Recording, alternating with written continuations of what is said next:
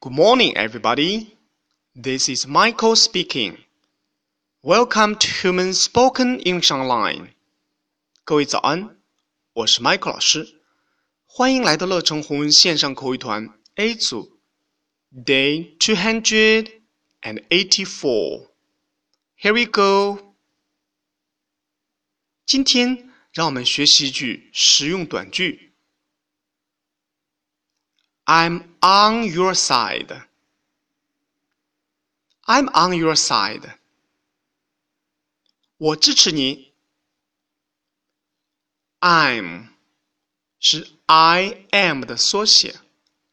I'm on on 在什么什么上？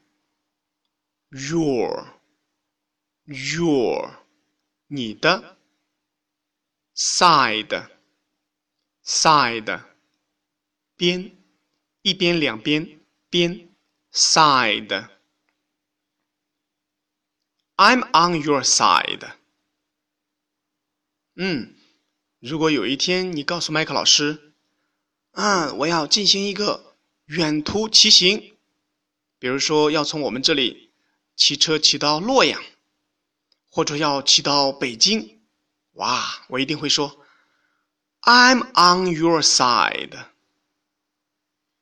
That's all for today. See you next time.